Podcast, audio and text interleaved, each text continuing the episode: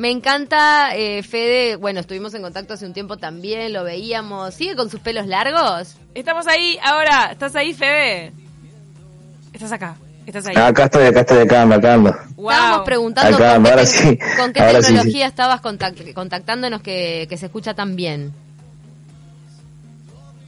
Bueno, en realidad eh, estamos hablando por WhatsApp, o sea, por llamada de WhatsApp. Ay, qué increíble. Tiene un mega teléfono. Es el último teléfono que salió en México. Ahí está. Contanos en qué ciudad estás instalado, quiénes te acompañan en esta cuarentena.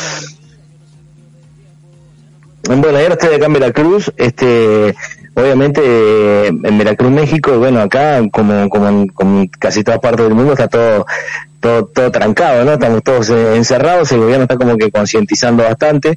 Hace como una semana empezaron a tomar medidas de, de cerrar plazas, de cerrar centros comerciales, ya no se puede ir a la Rambla, están todas las playas cerradas, porque acá estamos en Veracruz hace calor todo el año y ahí está complicado porque hay 40, 50 grados y estás encerrado en tu casa. Ay, entonces, tenés que tener el aire este, prendido. pero bueno, Mm, el aire prendido todo el día. es todo el tiempo, sí, todo el día, todo el día. Y las playas son divinas y ta, y bueno, no, no se puede salir. De hecho, donde yo vivo son varias casitas y, y tenemos una piscina acá en el medio y también está clausurada, hasta eso. Ay, Ni siquiera se puede estar acá en la puerta de tu casa, digamos. Ahora, Fede, ¿qué caso particular el de México? Porque fue uno de los países que demoró eh, para entrar en la cuarentena, incluso el primer fin de semana estricto de cuarentena de Uruguay. Recuerdo que mirábamos México, que salían las noticias porque habían hecho un super multitudinario festival de rock, que estuvieron los Guns N' Roses inclusive, que era demencial, demencial. O sea, con todas las medidas de higiene, supuestamente, que la gente iba con las manos lavadas, no mentira, eh, se ponían alcohol en gel al entrar y te tomaban la fiebre. Sí. Pero ¿qué era eso? A ustedes, como habitantes de México, ¿no? ¿te da un poco de calor esa situación de que el resto del mundo estaba en alerta y México estaba demorando en entrar? Este, estuvo tremendo y hasta el día de hoy eh, el, mucho el pueblo mexicano está criticando mucho al presidente, ¿no? Porque hasta hace dos semanas, hasta bueno, hasta hace una semana y media más o menos el presidente salía en la tele diciéndole, alentando a la gente a que salga a comer con sus familias a los restaurantes y no sé qué para para para para, para alimentar la economía mexicana y entonces la gente decía, bueno, pero si no si en el resto del mundo lo están encerrando todo el mundo, o sea, ¿por qué, por qué nosotros vamos a salir así? Y de hecho se está viendo en, en, en la cantidad de casos. En, en Uruguay se, se encontró el primer caso mucho antes que en México. Ah, Obviamente hay una diferencia de, de población enorme. Este, pero en México ya van más de mil muertos, ¿no? O sea, y, y, y son muchísimos la cantidad de casos que aumentan diariamente. Entonces, este, de hecho, como les digo, recién hace como una semana, hace recién como una semana el gobierno cerró las playas, cerró los centros comerciales, cerró, pero hasta hace una semana atrás vos pasabas por la rambla y estaba lleno de gente en la playa como si muero. vacaciones, ¿no? hace, te das cuenta, hace una semana. Acá en Uruguay, esto es semana de turismo, y pusieron hasta vallado en algunos lugares para que la gente no baja a la playa, pero acá estamos en otoño. Fede, Claro, bueno, acá, sí. Fede, ¿qué rol adquiere la música en esta cuarentena y en este momento de distanciamiento social que estás viviendo allá en México?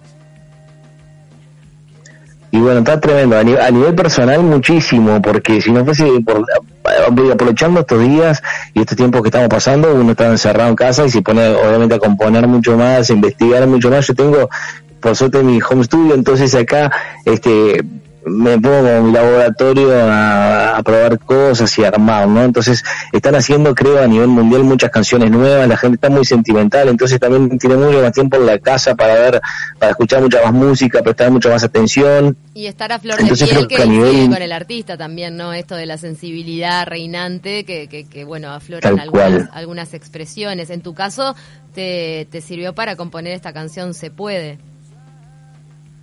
Sí, bueno, yo tenía, te- eh, venía con, venía con muchas ganas, ¿no? De, escribir algo, es increíble, la verdad, lo que, lo que estamos viviendo, es como que impensado, creo que nadie de nosotros se puede llegar a imaginar de que hace, hace cuatro meses atrás, de que íbamos a estar dentro de cuatro meses todos encerrados adentro de nuestra casa sin poder trabajar, sin poder salir, sin, es algo increíble, entonces tenía muchas ganas como que de escribir algo y expresarlo porque es como mi manera de expresar, escribir canciones y así, Bien. este me preparé un mate una tarde y quería escribirlo, pero que no sonara como un, como un comunicado del Ministerio de Salud Pública, ¿no? O sea, porque como que todas las cabeceras decimos un poco lo mismo, como que es lo que, tenemos para decir. No es fácil tampoco, claro, componer de forma un poco más poética o darle un vuelo literario a, a, una letra sobre algo que es una enfermedad, medidas de salud, lógico, ¿no? Es como, como que es, es difícil encontrarle la poesía a una situación tan práctica de alguna manera. Tal cual, tal cual. Y además yo quería este, yo quería como que encontrar una canción en mí que, que sea como alentadora para la gente, que, que sí hablara de lo, de lo mal que está pasando, de lo mal que estamos pasando hoy, pero sí que sea alentadora, que no sea una canción triste como para que pa, fa, mira loco, qué mal, todo, todo, todo mal, ¿no? Al contrario, es una canción que, si bien se basa en algo malo que está pasando, genera en la gente como un algo de esperanza, de fe, de que bueno, de que vamos a salir de esta, o sea, hemos salido muchas y de esta vamos a salir juntos y, y todo volvió a la normalidad, porque hay gente que realmente realmente la está pasando muy, muy mal, muy, muy mal, ¿no? Gente que, y acá en México sobre todo, en Uruguay, y eso está bueno que lo sepan, en Uruguay las leyes amparan muchísimo más al trabajador. Acá todavía hay, muchas cosas que son como muy de antaño, hay mucha gente que siguió sin trabajo y vivía con el día a día y no hay, no hay seguro de paro, no hay nada, o sea, andate para tu casa y cuando todo se realice te llamo vuelta, pa, y bueno, ¿y qué es como? al día. o sea, hay mucha gente que está pasando muy mal. claro. Este, en este hay una hay una porción de, de, población acá que está enfrentando esa situación también, es la que ha sido primeramente atendida por por las medidas que está tomando el gobierno, pero sin duda el sistema de previsión social en Uruguay no se repite en ningún otro país de Latinoamérica. Y está bueno destacarlo. Tal cual. Para, ¿y esta canción se puede? ¿La agarró Televisa México para que sea la canción oficial? Bueno, exacto. Yo estaba estaba grabando con, con Televisa algunas cositas, ¿no? Grabé la canción de Navidad, grabé la de la de Carnaval y así un par de cosas más desde hace algunos meses hasta ahora, desde el año pasado hasta ahora. Y bueno, eh, que me senté con un mate, salió la canción, me quedé contento y tengo una banda de músicos, entonces enseguida lo llamé, vos, le mostré la canción así grabada, con el teléfono, con la guitarra, le dije quiero grabar esta canción porque me parece que está buena, me dijeron Fede ya, vamos a grabarla ya mañana, no sé qué, entonces cada uno como que en su casa la craneó, la planeó, la fuimos mandando material en el grupo de WhatsApp que tenemos, bla bla bla, la cuestión es que, bueno, fue a grabar uno, fue a grabar otro, tenemos nuestro nuestro propio estudio, entonces grabó uno, después grabó otro, después grabó otro, grabó otro, y después el, el, nuestro director musical, digamos, en su casa, se puso a mezclar y masterizar, etcétera. Cuando termina la canción, digo, bueno, ¿a, qué hago ahora con la canción, no? Porque está preciosa, pero no quiero quedarme en mi casa, o sea, quiero dar el mensaje, más allá de subirla a mis redes y todo. Entonces, se la muestro al productor de Televisa, que con el que había estado grabando todo esto, le digo, mira, humildemente está mi canción, y, y me dijo, Fede, está, me, me gustó, me encantó, este, quiero que sea la canción de, de Televisa de campaña, así que por suerte sí, ya la verdad está sonando en la tele, me parece rarísimo, o sea, la tele y escuchar mi canción ahí en mi voz de cada cinco minutos. Y bueno, se dio y ahora es el mensaje, ¿no? Televisa es un gigante, tenemos que aclarar para la gente que no sabe por Vemos novelas acá lo que esto lo que esto significa, hacer la canción oficial, la cortina oficial de toda la campaña contra el coronavirus en un medio como Televisa, realmente es un gol de media cancha, ¿o no, Fede? Sí, sí, ni que hablar, ni que hablar. Sí, es el, es gigante televisivo de México y de Centroamérica, ¿no? Porque también hay Televisa Guatemala, Televisa, Televisa El Salvador, Televisa Honduras, o sea, y, son, y todo se maneja de acá de México. Entonces, y la cantidad de gente en Estados Unidos que consume Televisa también. Tal cual, tal cual, sí, por supuesto. Tienen todos los formatos grandes, ¿no? Como la Voz México, como la Academia, que es como como si fuese Operación Triunfo, obviamente mil comedias, mil programas así de la mañana, de todo. ¿Vos, ¿Vos has participado en estos programas de talentos?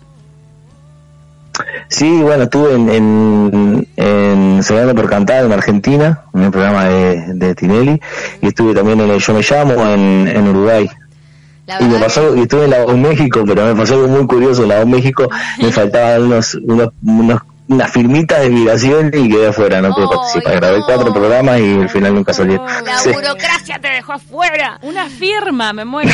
Qué bajón. Fede, tuviste que lidiar mucho con tu propio sentimiento interior para poder realizar una canción esperanzadora, porque obviamente que más allá que sean artistas y tengan ganas de expresar ciertas cosas, está lo que te pasa por adentro y quizá en esta situación también te bajoneaste, también tuviste tus momentos de, de decir, che, ¿cómo voy a hacer? ¿Cómo le voy a encontrar la vuelta? De desesperación, de angustia.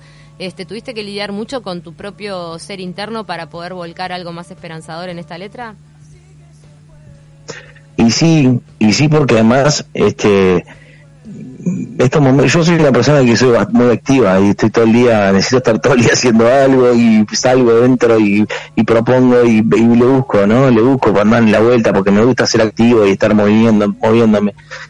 Y además porque viviendo lejos de tu familia, de tu casa, de tu país, de la gente que amas y todo, por lo menos a mí hay gente que se acostumbra muy rápido, ¿no? Yo soy muy familiar y como que ese, esa parte no la he podido conciliar del todo de vivir lejos. Eso es bravo. Entonces, eh, trabajando mucho y todo, como que se te pasa. Claro. Claro, por eso, y en esta situación en la que el trabajo está parado, de alguna manera. te vienen todas las, todas las nostalgias Exacto. juntas. Exacto. Fede, vos estabas participando en musicales. ¿Vos estabas participando en musicales? ¿Esos quedaron truncos ahora?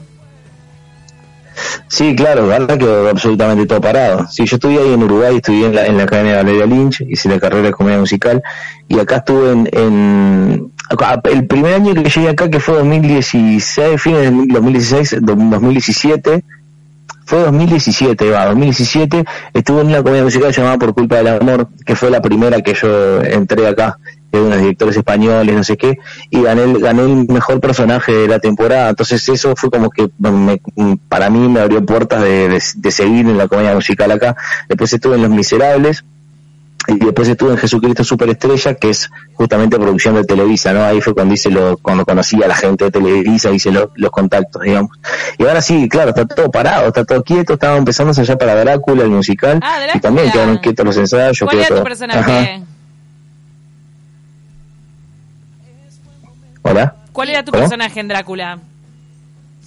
Bueno, no teníamos personajes repartidos todavía porque viste que se hace como un proceso en el cual se empieza a ensayar y se ensayan todos, todos empiezan a ser parte de personajes para el director y ejercicios y no sé qué, y después el director se encarga de dar el reparto, ¿no? Todavía no, no teníamos, estábamos como que en los principios de los ensayos, entonces todavía no estaban los, los personajes repartidos. Fede, ¿qué queda en vos o en tu estilo de la plena uruguaya? ¿Queda algo? De tu pasado, cuando pasaste por Monterrojo, por La Furia. Monterrojo. Y, quedan, quedan los recuerdos más lindos de, mi vida, ¿no? Porque algo del estilo de la recorrer por el país y del estilo de la música, este, casi nada ya. Acá me están peleando algunos oyentes, porque yo digo a veces que hay plena que no que no tiene calidad, que no es el caso de Monterrojo, valga la aclaración. Ah, mira, nos manda nos manda Gabriel, dice, "Me veo en la obligación de blanquear una situación acerca de estas dos conductoras, ya que una de ellas asegura que la plena y entonces ahora lo vamos a matizar que es alguna plena, no es música de calidad y que a los niños hay que enseñarles de pequeños otro tipo de música. Vos que subiste a escenarios con Pablito Sicari y el Pepino, con todo el color de Monterrojo, ¿qué tenés para decirle a Cecilia? Sicari. Quiere picar nuestro oyente.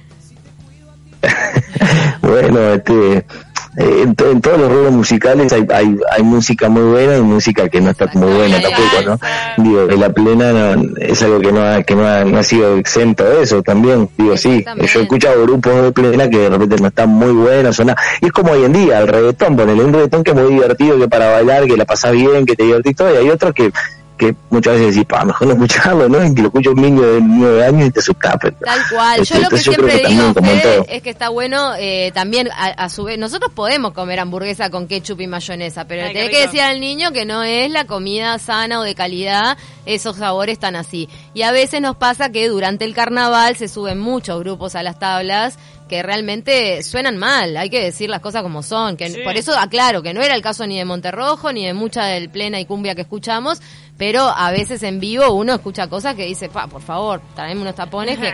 No, en serio, caños desafinados, teclados que, que, suenan horrible. Entonces, eh, y a veces se, se presta más durante el verano para escuchar este tipo de cosas y ahí es donde donde escucharon mi comentario. Pero supe bailar Monterrojo en mi adolescencia que coincidió. ¿Quién te bajaba? con esas botas y ese top que usabas en banda. Escuchame con el hot pan de Charol, no me ¿De Charol, oh Dios. ¿Eras muñeca brava? Claro, igualita, igualita la Nati. bueno, eh, llegó el momento de, de despedirnos porque tenemos que ir al flash informativo y no queríamos dejar de pasar unos minutos de tu canción, así la gente la puede disfrutar. Además, invitarlos a que te sigan en las redes, que sos Fede Maggio en Instagram. Exacto, con doble G. Ajá. Así es, en Instagram, en Facebook, en mi fanpage también y mi Twitter también. Twitter no le, no le da mucho caso, pero también ahí en todos. Muchísimas gracias. Yo quiero agradecerles por el espacio y por, por, por dejarme expresar y por, y por todo, por la buena onda y todo. Muchas gracias, mil gracias. Gracias a vos, Fe, es un placer haberte tenido en contacto. Bueno, que sigas pasando esta cuarentena con mucha musa inspiradora, haciendo mucha música, que algo bueno va a salir. Y vamos arriba, la verdad que eh, fue un lindo logro dentro de esta cuarentena lo de lo del reconocimiento de Televisa para tu canción. Nos vamos escuchando, se puede. Gracias, Fede. Muchas gracias, le mando un beso enorme, enorme, enorme. Nos vemos pronto. Un beso grande.